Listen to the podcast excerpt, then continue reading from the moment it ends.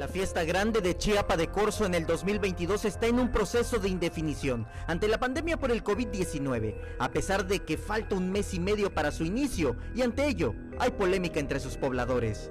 En redes sociales, don Guadalupe Rubicel Gómez Nigenda, en su cuenta del patrón de los parachicos, lanzó que todavía se está valorando, con ayuda de los que participan en la organización. Pidió hacer caso omiso a rumores, y es que en Chiapa de Corzo hay mensajes divididos entre quienes quieren que se realice la tradición o no. Así lo mencionó.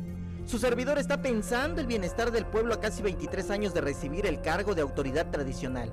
Sé que mi compromiso moral ante todo es salvaguardar las tradiciones y costumbres de nuestro bello municipio. Sin embargo, sé que para que exista tradición, debe existir un pueblo que lleve a cabo nuestros usos y costumbres. El patrón de los parachicos dijo que hoy en día el peligro por la pandemia es menor, pero que es necesario poner cabeza fría y pensar en todas y todos los habitantes de Chiapa.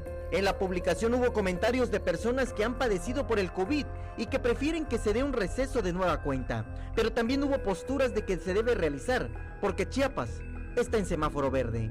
Samuel Revueltas, Alerta Chiapas.